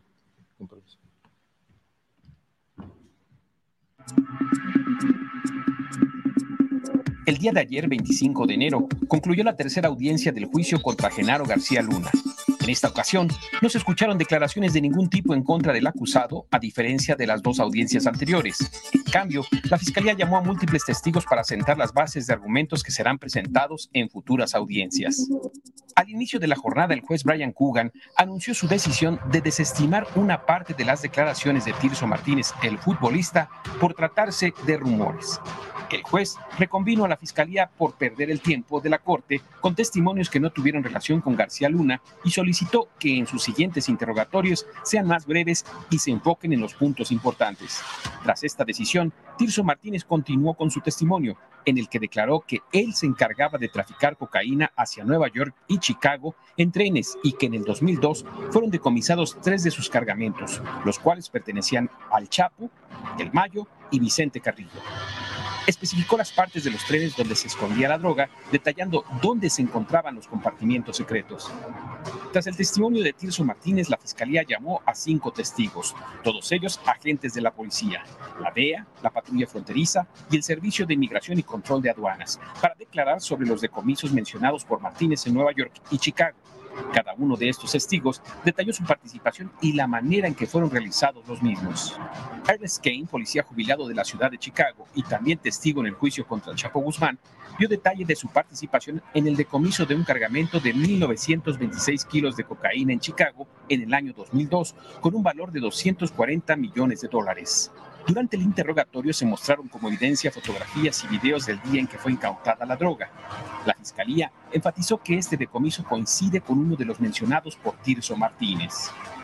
El siguiente testigo fue Jamal Ormedo, agente especial de la DEA asignado en 2002 al equipo de narcóticos de Brooklyn, Nueva York, quien describió el decomiso que realizó en esa ciudad de 1.937 kilogramos de cocaína en contenedores de trenes con doble fondo.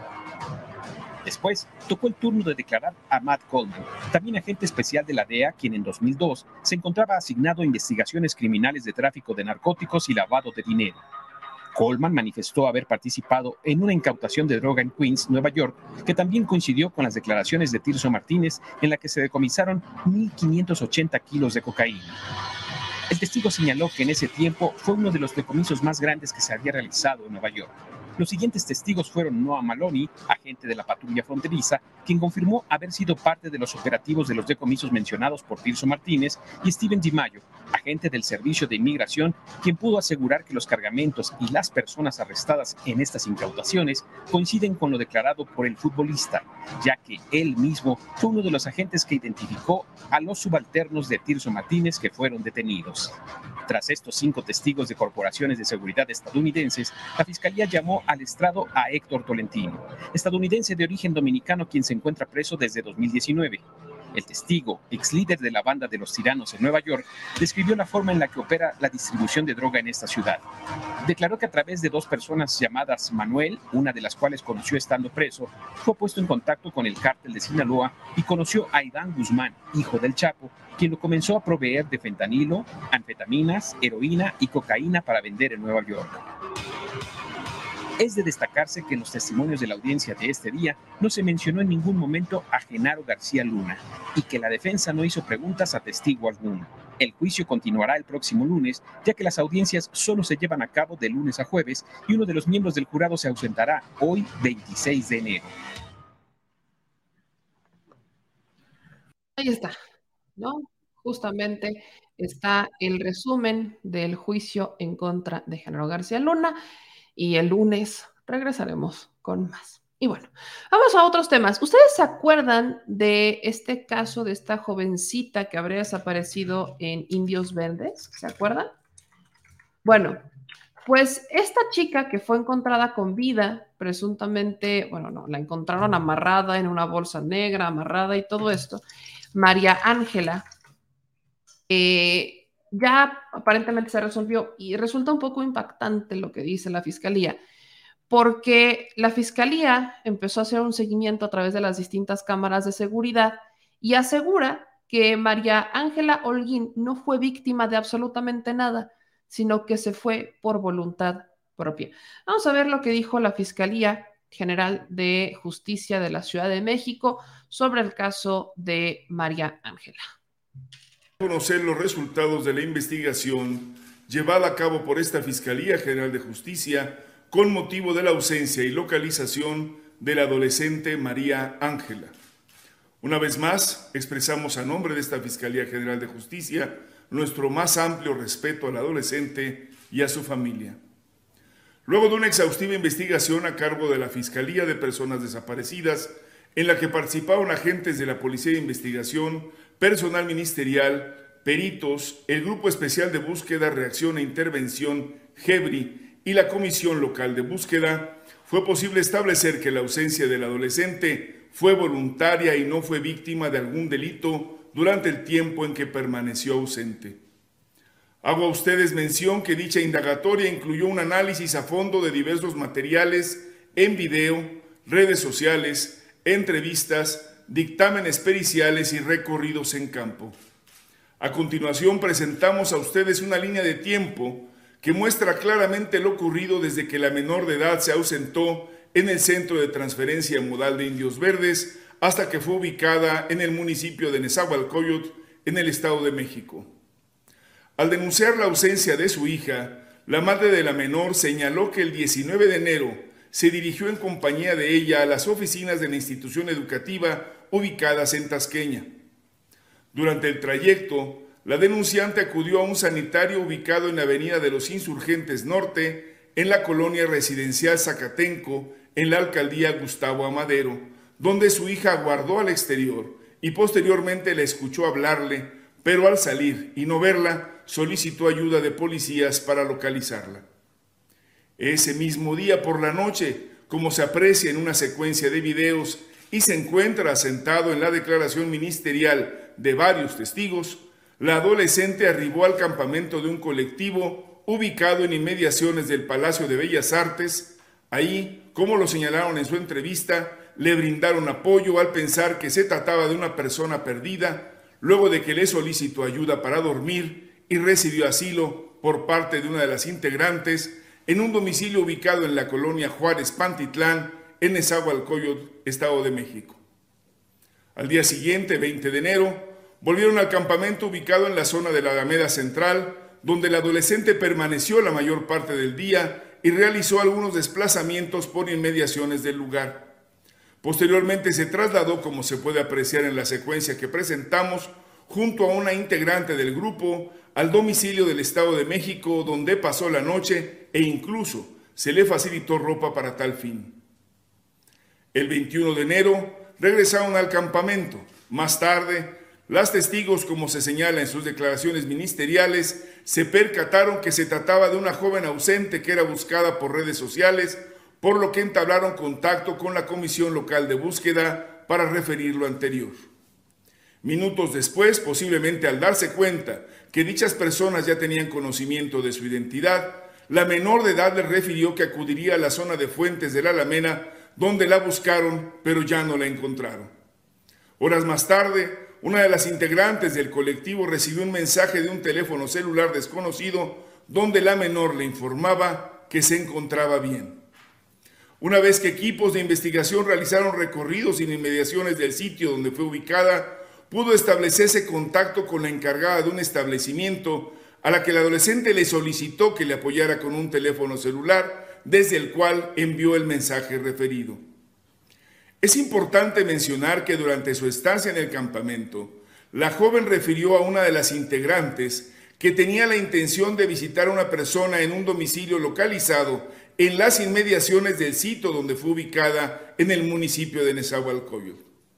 Con esta investigación, que incluyó revisiones médicas, psicológicas y periciales al adolescente, pudo establecerse plenamente y con elementos contundentes que la menor no presentaba ningún daño y que su ausencia no tuvo relación alguna con la comisión de algún delito. Como lo señalamos en días pasados, el Ministerio Público no tiene documentado ningún caso en el que alguna niña, adolescente o mujer haya sido privada de su libertad en esa zona y no se cuenta con registro de ilícitos de este tipo en inmediaciones del Centro de Transferencia Modal de Indios Verdes o zonas aledañas. Por ello insistimos en hacer un llamado a la ciudadanía a no prestar atención a falsas versiones o rumores sobre la presencia de una banda o grupo delictivo que opere en la zona con ese modus operandi. Esta fiscalía continúa fortaleciéndose y orienta su actuación a la consecución de una procuración de justicia que garantice el acceso oportuno y efectivo a la misma para niños, niñas y adolescentes, con lo que reitera su prioridad de la atención de las víctimas con enfoque diferencial y especializado. Muy buenas noches.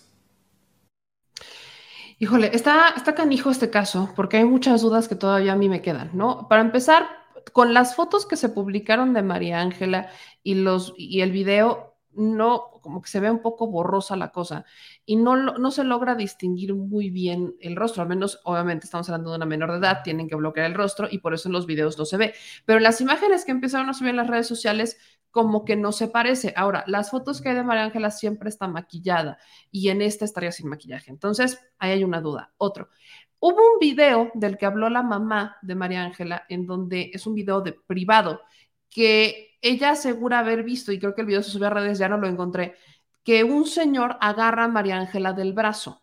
No sé, lo, o sea, ahí eso quedó como en duda de si fue, no fue, ese video es cierto, no es cierto, qué pasó, porque eso también queda como dudas. Eh, también María Ángela, según lo que narra la fiscalía, se habría, supongo, aprendido de memoria el teléfono de, de, una desconocida para avisarle que estaba bien desde un teléfono prestado. También levanta muchas dudas, pero pues me, insisto, me brinca un poco eh, la resolución, pero tampoco podemos decir que no. Ahora, aquí, y es donde yo eh, entraría, Creo que hay que investigar si efectivamente María Ángela, si es cierto lo que dice la Fiscalía General de Justicia de la Ciudad de México, María Ángela se fue de su casa, o sea, ella se fue de forma voluntaria. Recordemos que el argumento es la mamá entró al baño en Indios Verdes y en ese inter María Ángela se fue. Entonces, si esto pasó, ¿por qué María Ángela se quiso ir de su casa? Hay que ir al fondo del asunto. No es como que, bueno, no se fue, ok, ¿Por qué se quiso ir de su casa? ¿Por qué María Ángela decide irse de su casa, irse con otra persona? ¿Y por qué entonces María Ángela la terminan encontrando en una bolsa amarrada? Y miren, pensando como chamaca de 16 años, quizás en el miedo de, ya vi todo, porque quiero recordarles que en el caso de María Ángela, ahí, o sea, hubo movilizaciones brutales para encontrarla, bloquearon calles. O sea, vean estos videos que son de la lista. Estos son...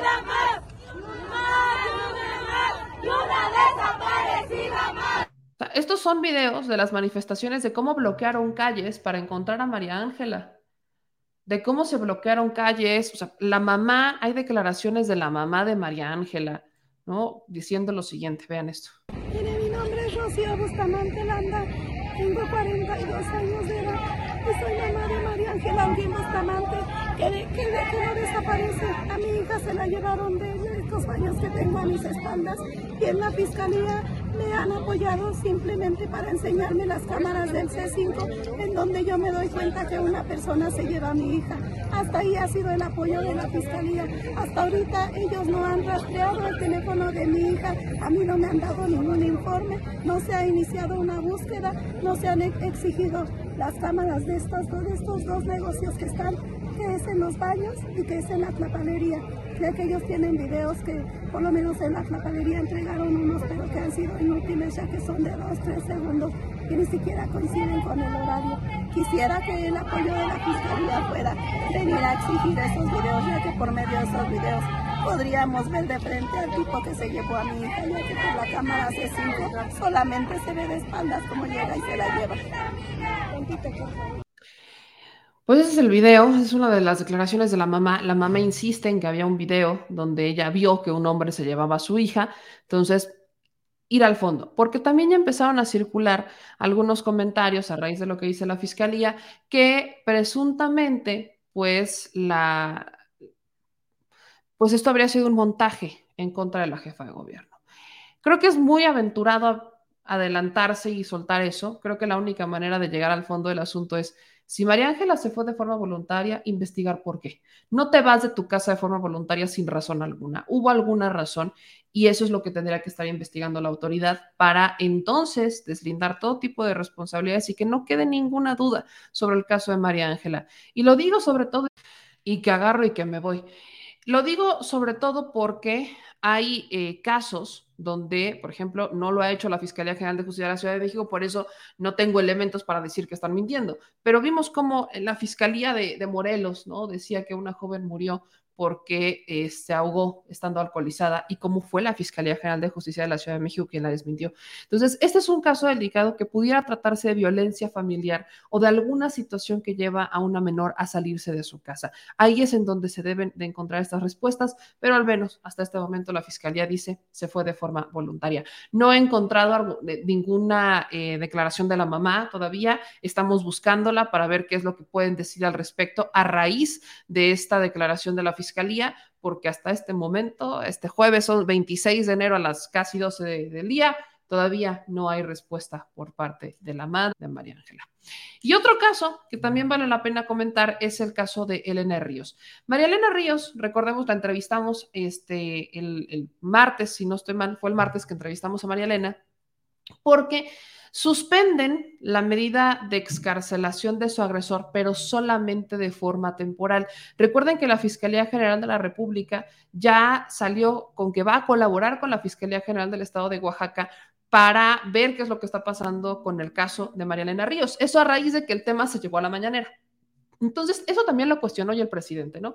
El presidente Andrés Manuel López Obrador criticaba, eh, aprovechando que hablaba del Poder Judicial, cuestionaba justamente cómo es que hay jueces, como el caso de María Elena Ríos, que dejan salir a los criminales o les cambian la medida cautelar de la noche a la mañana.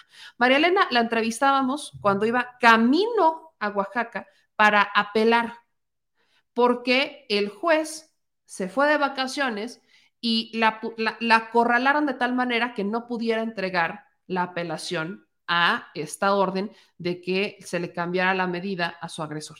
Entonces, ella viaja, se avienta la travesía, llega hasta Oaxaca, presenta la apelación y ahora, pues está en revisión. Por eso es importante decir que la suspensión de la medida de, excarcelación, es completamente temporal. Pero María Elena subió un video a sus redes sociales y pues vamos a compartirlo. Hola, mi nombre es María Elena Ríos Ortiz y a través de este video quiero darte las gracias por seguirme acompañando en este proceso. Por favor, no me sueltes porque aún no ha terminado.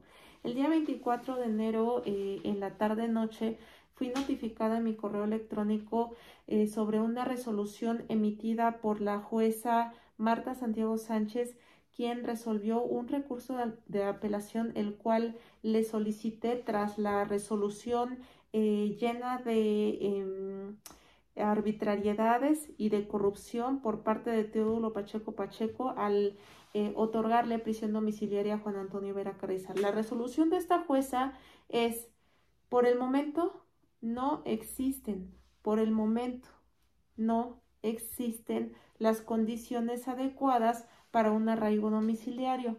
No es algo definitivo. ¿Qué es lo que procede jurídicamente en términos simples?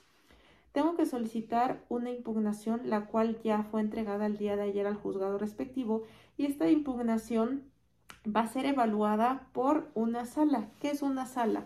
La sala es el conjunto de magistrados que les toca resolver de manera adecuada, es decir, apegados a la ley, lo que todo lo Pacheco Pacheco hizo mal, que fue totalmente violenta a los derechos fundamentales que tengo como víctima directa. Ahora bien, aquí es muy importante hacer énfasis y estar muy pendientes de quiénes son los magistrados que se encargarán de resolver este, esta solicitud de amparo que está haciendo Juan Antonio Vera Carrizal para poder estar en su casa, cosa que es injustificable porque se trata bien de feminicidio. Por favor, tenemos que ser responsables con la información eh, que se externa en los medios de comunicación. Yo estoy en toda la disposición de aclararlo si es necesario, pero por favor no me dejen porque este procedimiento aún no ha terminado y aún existe una alta posibilidad de que Juan Antonio Vera Carrizal pueda regresar a su casa y con el poder adquisitivo que tiene en un país con 95% de impunidad es sinónimo de libertad. Pues ahí está el caso de Marielena Ríos, que ya saben, desde este espacio se lo dijimos, no está sola. Vámonos con sus comentarios. Eh, dice Angélica Neria que le cambiará el nombre a la Suprema Corte de Ladrones. Paz que nos dice, meme, que cambiaron los distritos electorales y no han cambiado la credencial y no podrías votar y no le han dado difusión. Vamos a hablar de eso hoy en la noche porque es un tema amplio para que se los explique, así que estén pendientes hoy a las 9 de la noche porque vamos a compartir información sobre la redistritación, que es un problema que ya han sufrido algunos en elecciones pasadas, cuando llegan a la que sería su casilla y les dicen, es que esta no es tu sección, no puedes votar aquí.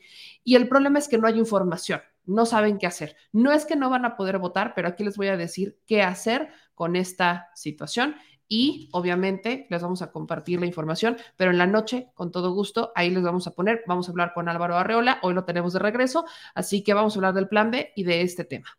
Dice eh, Alejandro, Buenos días, eres un excelente periodista, muy atinados tus comentarios. Déjame recordarte en tus empiezos, comienzos, ya te veía en Canal 78, Televisión Abierta, me gusta tu información, tienes una actitud seria. Un poquito irónica de vez en cuando, pero pues ahí vamos, mi gente linda. Y con esta nos despedimos. Yo les mando un abrazo a todas y todos ustedes. Cuídense mucho. Nos vemos de nueva cuenta hoy en la noche y no se les olvide que mañana nos vemos ya en Chiapas. Les mando un abrazo fuertísimo. No se les olvide seguir compartiendo, suscribiéndose y activar las notificaciones. Síganos en todas las redes sociales. me encuentran como arroba memeyamelca y en la noche una entrevista que no le va a gustar para nada a Enrique Alfaro y también el tema del INE. Los dejo con el clima y nos vemos de nueva cuenta en la noche. Suscríbanse, compartan y síganme también, síganme también TikTok, que les voy a subir hoy TikToks. Adiós.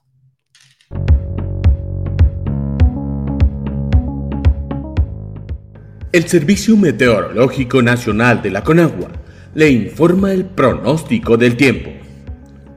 El Frente Frío número 27 se extiende sobre la península de Yucatán y el sureste de México.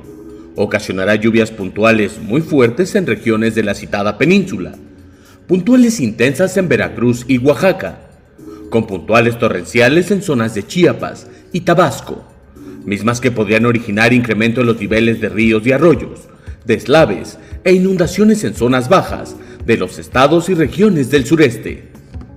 La masa de aire frío asociada al frente frío mantendrá evento de norte fuerte a muy fuerte en la porción sur del litoral del Golfo de México, la península de Yucatán, Istmo y Golfo de Tehuantepec, además de oleaje elevado de 2 a 4 metros de altura en el Golfo de Tehuantepec y de 1 a 3 metros de altura en costas de Veracruz, Tabasco y la península de Yucatán. En tanto que durante la mañana y noche prevalecerá ambiente frío a muy frío, con probabilidad de heladas sobre entidades del noroeste, norte, noreste, centro y oriente del territorio nacional, así como ambiente gélido en sierras de Sonora, Chihuahua, Durango y Coahuila. Finalmente, una circulación anticiclónica a niveles medios de la atmósfera mantendrá ambiente estable y baja probabilidad de lluvia en el occidente, centro y sur de la República Mexicana.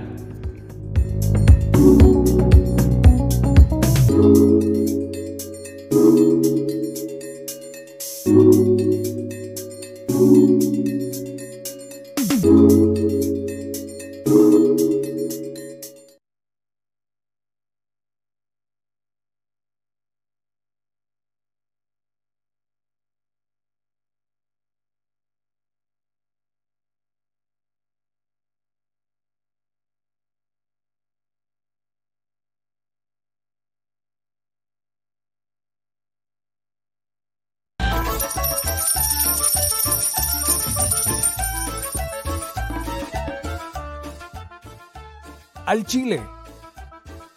Recuerda que una forma de apoyar nuestro proyecto e impulsarnos a generar más y mejor contenido es a través de los superchats en nuestras transmisiones en vivo. Solo tienes que dirigirte al recuadro donde escribes mensajes, darle clic al símbolo de moneda, colocar los datos de tu tarjeta bancaria, el monto a donar y de forma inmediata se verá reflejado en un recuadro de color con el mensaje de tu preferencia. Otra manera, por si no nos alcanzas a ver en vivo, es ir a la descripción de nuestro video de YouTube, darle clic a la liga de PayPal y repetir el proceso como en los superchats. Ese recurso llegará directo a nuestra cuenta bancaria. En Facebook también puedes apoyarnos de forma mensual. En el inicio de nuestra página encontrarás el botón Quiero colaborar. Ahí podrás adquirir una membresía que nos impulsará a seguir combatiendo la infodemia desde esta plataforma. Y si eres de los que no confía en la tecnología puedes hacer un depósito o transferencia a nuestro número de tarjeta Banamex, desde cualquier establecimiento, banco y hasta tu aplicación móvil. Anótalo. El número es 4766-8415-9203-0897. Recuerda, esto es completamente voluntario. Y es una forma de apoyar e involucrarte más con este proyecto independiente. Hazlo tuyo y comparte.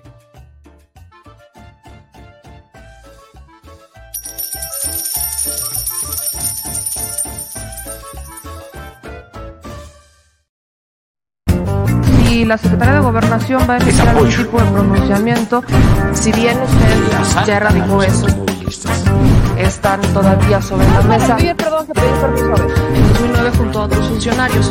Eh, preguntarle, porque aquí... Funcionarios somos simplemente administradores de los dineros del pueblo.